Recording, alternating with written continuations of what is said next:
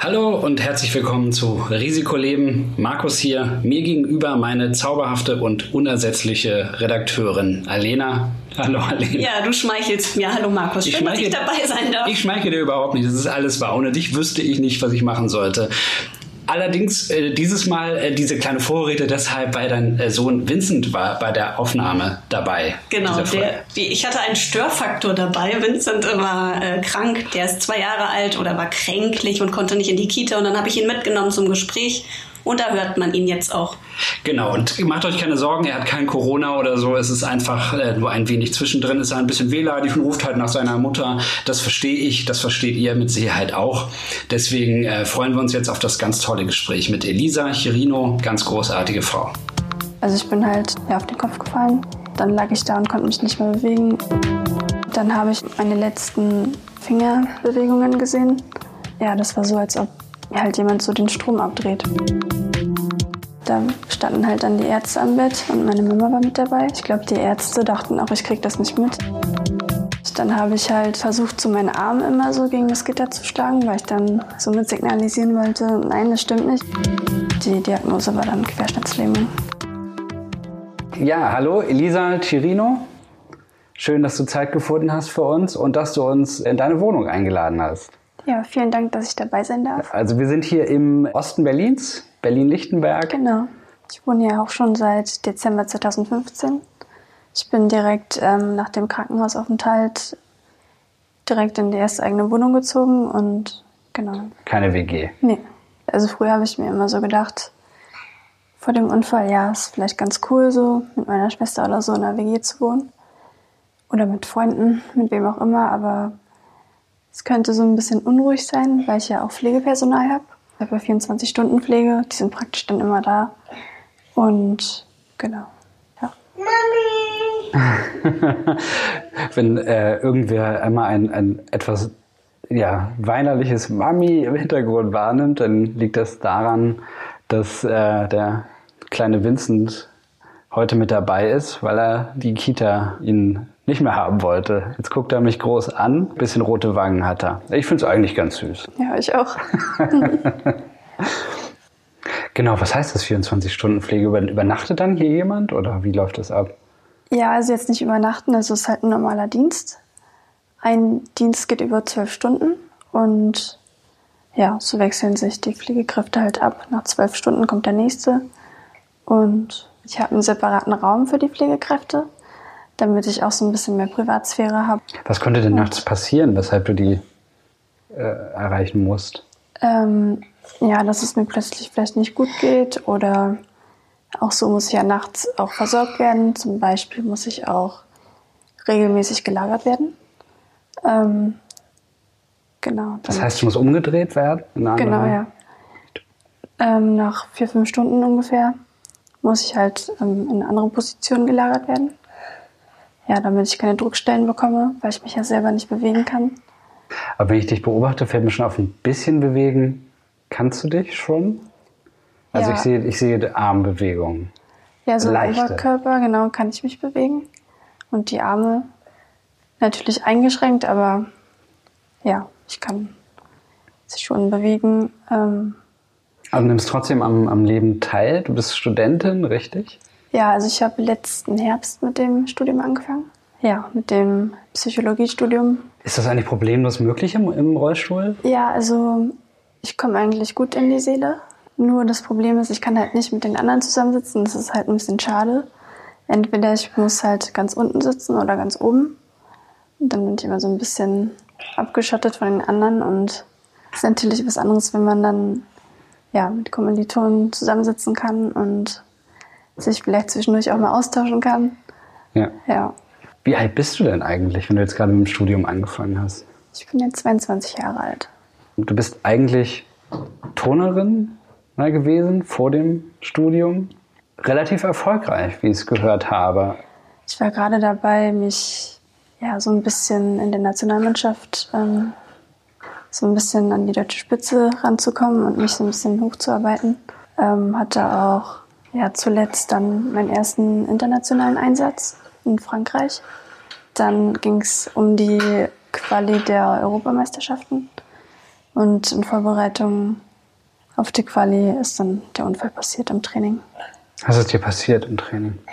Ich bin ähm, ja, an dem Gerätstufenbarren beim Abgang unglücklich gelandet.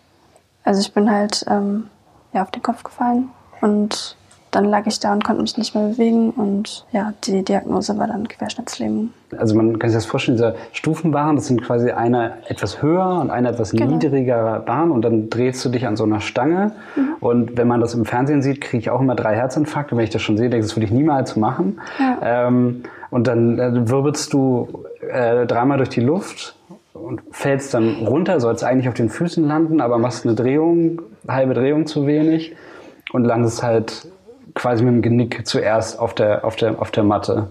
Also so auf der Stirn so praktisch. Das ist beim Abgang passiert, nach einer Kühlübung. Ja, ich wollte zwei Umdrehungen machen und ja, es war dann eine halbe Drehung zu wenig und dann bin ich auf den Kopf gelandet und lag dann auf der Matte und konnte mich nicht mehr bewegen. Ja. Hattest du Schmerzen in dem Moment oder war das dann einfach vorbei? Nee, also die Schmerzen waren komplett ausgeblendet. Ich habe halt nur sofort gemerkt, dass ich ähm, mich nicht mehr bewegen kann. Habe dann natürlich auch Panik bekommen und ich habe meine Beine auch sofort gar nicht mehr gespürt. Und da wusste ich schon, dass da gerade irgendwas Schlimmes passiert ist. Aber Mami. ja, also meinen Oberkörper habe ich schon gespürt, aber halt die Beine nicht. Und ich weiß noch, dass ich auf dem Bauch lag und meinen rechten Arm hatte ich oben, sodass ich meine Hand sehen konnte. Und ähm, ja, mein Kopf war halt zum rechten Arm gedreht. Und dann habe ich auch noch so meine letzten, ich sag mal, Fingerbewegungen gesehen. Ja, das war so, als ob halt jemand so den Strom abdreht, weil meine Finger noch so gezuckt haben und dann war halt Schluss. Und seitdem kann ich halt auch meine Finger komplett gar nicht mehr bewegen. Und ja, ich habe dann auch meine Trainingskameraden gebeten, dass sie sich vielleicht zu mir setzen, weil ich halt Angst und Panik hatte und man liegt dann da unten und kommt aus der Situation nicht alleine raus und ja, dann brauchte ich auf jeden Fall ein bisschen Beistand in der Situation. Wann hast du dann eröffnet bekommen, tut uns sehr leid, das, das war es jetzt, die, die, die Halswirbel sind jetzt angebrochen, so dass die Rücken, also dass die Wirbelsäule beschädigt mhm. ist? Ähm, ich glaube, die, die Diagnose habe ich ein oder zwei Tage später bekommen ja, nach der Not-OP, wo ich aber noch so ein bisschen, ja, nicht richtig da war, also noch so ein bisschen unter den Schmerzmitteln stand und ja, da standen halt dann die Ärzte am Bett und meine Mama war mit dabei. Ich weiß nicht, wer noch von der Familie mit dabei war. Jedenfalls äh, meinten die dann ja, dass ich querschnittsgelähmt bin und ähm, mich nie mehr bewegen kann und nicht laufen kann und dass es für immer so bleiben wird. Ja, ich glaube, die Ärzte dachten auch, ich krieg das nicht mit, aber ich war halt schon so ein bisschen wach. Und dann habe ich halt versucht, so meinen Arm immer so gegen das Gitter zu schlagen, weil ich dann somit signalisieren wollte, nein, das stimmt nicht oder dass ich halt nicht wahrhaben will, was die Ärzte sagen. Ich wusste halt nicht, was ist Realität und was ist jetzt vielleicht Traum. Ich dachte halt in den ersten Tagen, ja, vielleicht ist es jetzt auch nur ein schlechter Albtraum und ich wache halt irgendwann auf. Aber irgendwann lernten mit der Zeit dann damit umzugehen. Und wie lange hat das gedauert, bis du das annehmen konntest und weitermachen? Eine gute Frage. Also ähm, ich war ja ziemlich lange dann im Krankenhaus nach dem Unfall. Also um genau zu sagen 21 Monate. Das sind ja fast zwei Jahre schon. Und ähm, ja, über die Zeit habe ich halt natürlich auch andere Menschen mit der mit dem Schicksal kennengelernt. Ja, man tauscht sich so aus und ja, es ist schwierig. Also man lernt halt irgendwie zusammen nach vorne zu blicken und auch durch die Therapeuten, die Physiotherapeuten, die Ergotherapeuten, die Logopäden, die wollen ja einem alle nur helfen und ähm, da kriegt man halt dann auch so positiven Input und auch Motivation. Ja, aber es gibt natürlich immer wieder schwierige Zeiten und Tiefs und ja, ich sag mal auf Deutsch gesagt Löcher, in die man richtig reinfällt und da es ist dann halt auch gut, jemanden zu haben, der für einen da ist. Und da bin ich sehr froh, dass ich meine Familie habe. Ja, die gibt mir sehr viel Halt und ja, unterstützt mich auch sehr viel. Ja.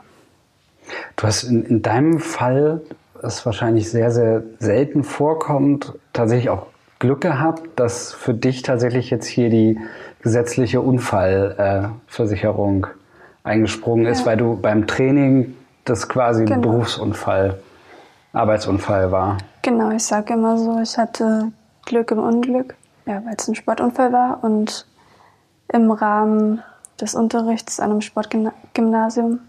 Also das, das Glück haben die meisten wahrscheinlich nicht. Immerhin, immerhin das. Ich weiß jetzt gar nicht, wie sehr es dir hilft, ob du sozusagen dein Leben dadurch selbstbestimmt führen kannst, aber besser als nichts wahrscheinlich. Ja. Immerhin erlaubt es dir, ähm, wieder studiert, also oder was heißt wieder, also jetzt studieren zu können. Psychologie hat mich halt jetzt sehr interessiert und ich möchte halt so weiter in Richtung Sport gehen, also dass ich dann später vielleicht mich dann auf ähm, ja, Sportpsychologie spezialisiere und somit vielleicht auch eigene Erfahrungen dann weitergeben kann, mhm. weil ich ja selber, ich sag mal so, die Sportlerseite erlebt habe und ähm, ja, mich dann vielleicht auch gut in die Athleten hineinversetzen kann. Und außerhalb ähm, des Uni-Zusammenhangs, was, wie sieht dein, seine Freizeit aus? Was, was machst du? Was kannst du? Was machst du gerne? Und was hat sich vielleicht auch verändert? Also ich habe natürlich viel Therapie, also Physiotherapie, Ergotherapie, dann Sporttherapie und Elektrotherapie. Und ansonsten treffe ich mich gern mit Freunden, gehe raus, gehe ins Kino. Normale Dinge, die man in dem Alter halt so macht. Das würde mich mal interessieren, wenn du dem äh, Rollstuhl irgendwo hingehst, Kino etc. oder Jahrmarkt oder was auch immer wo ist es eigentlich am einfachsten und problemlos und wo ist es schwer und wo stellen sich die Leute an? Allgemein sind manchmal die Wege in Berlin sehr holperig. Ja, was aber noch ein viel größeres Problem ist, dass halt oft die Aufzüge nicht funktionieren und dann muss man halt einen riesen Umweg fahren und dann dauert es halt länger und ja, das ist dann natürlich auch kräftezehrend, weil ähm, es ja natürlich auch dann irgendwann anstrengend wird, wenn man zu lange im Rollstuhl sitzt und man muss halt auch zwischendurch entlasten und sich mal hinlegen und genau. Also Aufzüge sind ein ganz großes Problem in Berlin. Auch weil es auch nicht an jedem Bahnhof einen Aufzug gibt und oder auch im Internet steht dann halt auch nicht, ähm, wo jetzt der Aufzug defekt ist und dann steht man da vor der Aufzugtür und kommt halt nicht weiter und ja, das habe ich schon öfter erlebt. Aber zum Glück gibt es halt oft sehr hilfsbereite Menschen und ähm, da kommt es dann auch schon mal vor, dass die einen in die Treppen hochtragen und Geht das zu zweit so, links und rechts vom Rollstuhl und dann? Nee, auf, meistens brauchen wir drei, vier Leute. Der Rollstuhl wiegt, glaube ich, 20 Kilo.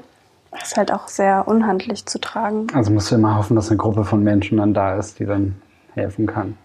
Ja, aber ansonsten, also ich mache es eigentlich auch nicht so gerne, weil ich dann auch ein bisschen Angst habe.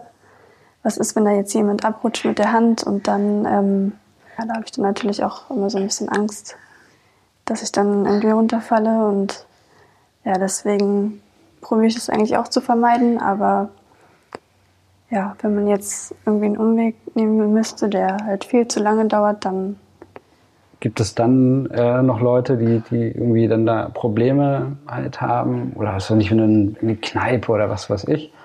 dass sie dann halt sagen so, nee, äh, ja, tut uns sehr leid, aber da stehst du im Weg oder irgendwas. Nee, das eigentlich nicht. Da sind die ähm, ja. Menschen eigentlich so sehr verständnisvoll.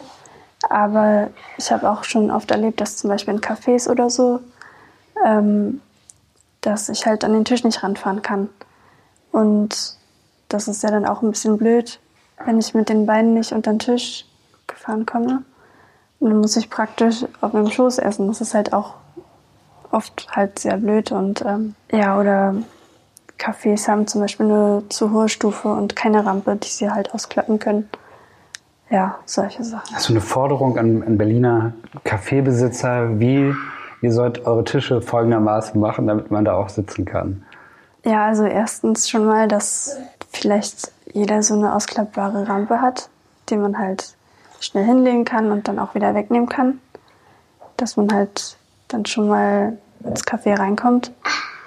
Und so mit der Tische, ich glaube, das kann man gar nicht so verallgemeinern, weil jeder Rollstuhl ja auch anders ist und ja, ich sitze zum Beispiel ein bisschen weiter unten und jemand anders kommt mit einem, mit einem Elektrorollstuhl und sitzt dann halt wieder ein bisschen höher und ja, aber eine Rampe zu haben wir vielleicht schon mal ganz gut. okay. Hast du dann auch einen Elektrorollstuhl? Ja, genau. Und ähm, dem Elektrorollstuhl könnte ich mich sogar hinstellen. Ja, der kann dann aus der Sitzposition in die Stehposition fahren. Und das ist natürlich auch wieder ein ganz anderes Körpergefühl natürlich, weil ähm, ja, die meiste Zeit sitze ich ja oder liege ich und dann mal wieder, ich sag mal, die Welt von oben zu sehen, ist natürlich auch wieder ein ganz gutes Gefühl und auch für den ganzen Körper ja auch wichtig, um zum Beispiel den Kreislauf anzukurbeln. Und ähm, da ist mir dann im ersten Moment zwar ein bisschen schwindlig, weil der Körper sich ja natürlich an die Umstellung erstmal wieder gewöhnen muss. Aber ja, das ist ein ganz gutes Training. Worüber ähm, freust du dich eigentlich gerade am meisten? Was machst du oder was siehst du oder so, dass du denkst, ja, das ist ganz toll, das macht mich vielleicht nicht gleich glücklich, aber das ist schön. Zum Beispiel freue ich mich, wenn meine Familie mich besucht und dass einfach jemand da ist, mit dem man reden kann. Und ja, ansonsten höre ich sehr gerne Musik. Ähm, Welche Musik? Ach, das ist eigentlich ganz unterschiedlich. Also ich höre so querbeet, zum Beispiel Pop oder Indie, Hip-Hop, Rap, also alles Mögliche. Und ja, das ist auch irgendwie sehr wichtig für mich geworden, habe ich gemerkt, jetzt nach dem Unfall auch, weil ja, Musik ist einfach was ganz Besonderes. Wenn es einem schlecht geht, dann mache ich mir Musik an und dann geht es mir halt auch besser. Und ja, ich war dieses Jahr auch schon auf zwei Konzerten. Wo denn? Ähm, ich war einmal bei Tudor Cinema Club mit Freunden und also hier in Berlin in der Columbia-Halle. Und einmal war ich mit meiner Schwester auf einem Rin-Konzert. Auf was für einem Konzert? Rin, also ist so ein Deutschrapper. Und ja, so was die Jugend gerade so hört. Deutschrap, von dem alle reden mit äh, Texten, die wir hier besser nicht wiederholen, sozusagen. Ja, wobei, also Rin ist noch, ich sag mal, okay von den Texten und. Ähm, Bisschen netter. Genau. ja. Musst du da auch irgendwie an den Rand oder kannst du da tatsächlich irgendwo weiter rein, weiter nach vorne oder wie läuft das ab? Also es gibt meistens ähm, in den Locations so eine Rollstuhlplattform, wo man dann halt ja auch wieder separat sein muss oder sein kann, wie auch immer man das auslegen möchte. Aber manchmal wünsche ich mir halt trotzdem irgendwie mit in der Masse zu sein, weil das auch nochmal ein ganz anderes Gefühl macht, so von Lebensfreude, wenn man das so richtig miterleben kann. Und manchmal ist man dann so weit unten und sieht halt gar nichts. Dann ist man halt auch wieder so ein bisschen getrennt und kann es halt nicht zusammen genießen. Aber ich finde Konzerte schon was ganz Tolles. Rin hieß das, mhm. dass ich mir das einmal äh, versucht habe, mal reinzugucken. Ähm, Dein, deine Freunde kommen dann mit, aber du hast auch zwei Schwestern, richtig? Genau, ich habe zwei ältere Schwestern. Zwei ältere Schwestern. Mit denen verbringst du viel Zeit oder eher nicht mehr so? Oder wie ist das? Ähm, doch, also ich verbringe eigentlich viel Zeit mit meinen Schwestern. Ähm, ja, also wir gehen zum Beispiel zusammen auch mal schlendern, shoppen, schauen mal zusammen eine Serie oder sowas. Und ähm, mir bedeutet es halt auch sehr viel, auch die Bindung aufrechtzuerhalten. Ja, früher war das halt anders wir haben ja alle zusammengelebt und ähm, so ist es natürlich schon traurig, dass so jeder dann sozusagen seinen Weg geht und ja, ich freue mich einfach immer, wenn ich mit meinen Schwestern Zeit verbringen kann. Gibt es irgendwas, was du ähm, Leuten mitgeben möchtest? Wo du halt so denkst, das wollte ich allen schon mal sagen, das müsste jeder mal hören. Ich würde gern den Menschen sagen, dass egal was passiert, dass man irgendwie versuchen muss, ähm, wieder nach vorne zu schauen und dass man sich, ähm, ja, dass es okay ist, für eine Zeit halt in einem Tief zu sein. Ich meine, das Leben ist ja immer noch lebenswert und klar gibt es ähm, Situationen, die dann halt sehr schlimm sind, aber die muss ich halt irgendwie immer vor Augen rufen, dass das Leben halt trotzdem schön ist und dass man irgendwie versuchen muss, das Beste daraus zu machen. Ist es denn so, dass du dich gefragt hast, warum, warum ich? Oder ist das kein Gefühl, das du, das du hattest? Also doch, auf jeden Fall. Das ist ein Gefühl, ähm, was ich vor allem in der Anfangszeit hatte. Aber ich habe halt gemerkt, dass es halt keinen Sinn macht, sich das zu fragen, weil es einen nicht weiterbringt. Und man kriegt die Antwort, äh, man kriegt die Frage ja eh nicht beantwortet. Und ja, ich glaube, da muss man so ein bisschen versuchen, die Frage wegzuschieben. Wie, wie viele wütende Hip-Hop-Lyrics musstest du dir anhören, bis du ähm, dahin gekommen bist? Ja, sehr viele. Es ist natürlich auch ein sehr langer Prozess. Ähm, aber ich habe das Gefühl, umso mehr Zeit vergeht, ähm, umso besser wird es halt. Es war am Anfang anders und klar kommt es immer wieder vor, dass man ja dann irgendwie denkt, wäre das alles nicht passiert, ja, was würde ich jetzt machen oder so. Klar kommen da immer wieder so Gedanken zwischendurch. Jetzt kannst du zumindest eine großartige Psychologin werden. Ja. Lisa Schirino, vielen herzlichen Dank, dass du dir Zeit genommen hast. Ja, danke auch wünsche dir ja auch alles Gute und viel Erfolg im Studium. ja, vielen klar. Dank. Das war Risikoleben. Mein Name ist Markus Fischer. Ich freue mich immer über Lob, Kritik und Anregungen von euch. Wenn ihr welche habt, schreibt einfach eine E-Mail an kommentar@risikoleben-podcast.de. Wenn es euch gefallen hat, dann empfehlt uns gerne weiter oder gebt uns einen Stern auf iTunes und schaut auch mal auf risikoleben-podcast.de vorbei.